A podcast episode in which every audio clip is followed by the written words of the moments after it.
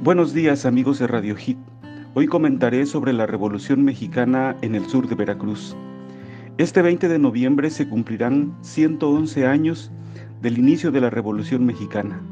La historia patria o nacional señala que este movimiento armado detonó el 20 de noviembre de 1910, cuando Francisco y Madero proclamó el Plan de San Luis, llamando al pueblo de México a levantarse en armas contra la dictadura del general Porfirio Díaz, el héroe de la intervención francesa que se había eternizado en la presidencia de la República.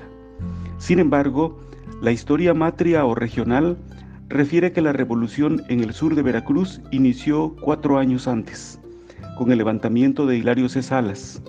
Este oaxaqueño, nacido en Chazumba, había llegado a la región en 1904 como delegado del Partido Liberal Mexicano de los hermanos Flores Magón.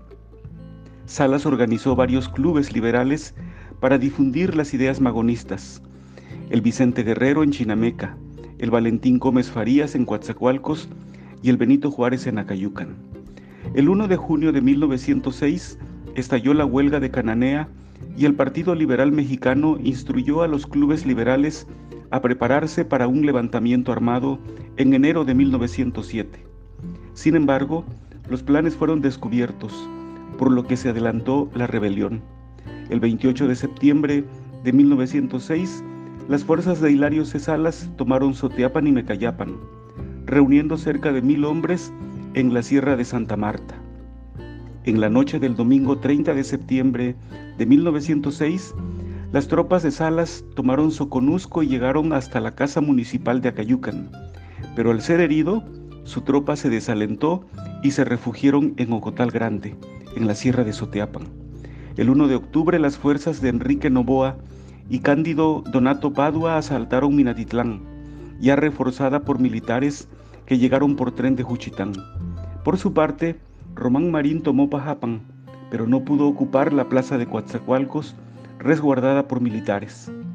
El 4 de octubre, 100 soldados leales a la dictadura, al mando del mayor José Quirós y del capitán José González, enfrentaron a los sublevados, dirigidos por Hilario C.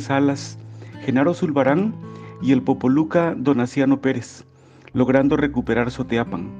El fracaso de esta rebelión generó una terrible persecución en contra de los principales cabecillas, y muchos hombres fueron enviados a la cárcel porfirista de San Juan de Ulúa en el puerto de Veracruz. El llamado que Madero hizo al pueblo mexicano en 1910 tuvo éxito, sumándose campesinos que reclamaban su derecho a la propiedad de tierras, obreros que reclamaban justicia social y las clases medias que exigían libertad política. El 25 de mayo de 1911 el general Díaz, con 80 años de edad, y 30 en el poder, se vio obligado a presentar su renuncia ante la Cámara de Diputados. Luego salió por tren a Veracruz, donde permaneció algunos días, zarpando en medio de honores militares en el vapor alemán Ipiranga rumbo al exilio, en Francia, donde murió. Por su parte, Francisco y Madero entró victorioso a la Ciudad de México el 7 de junio de 1911 rumbo al Palacio Nacional concluyendo así el porfiriato. Sin embargo, la revolución no había concluido, esta apenas había iniciado. Muchas gracias por su atención.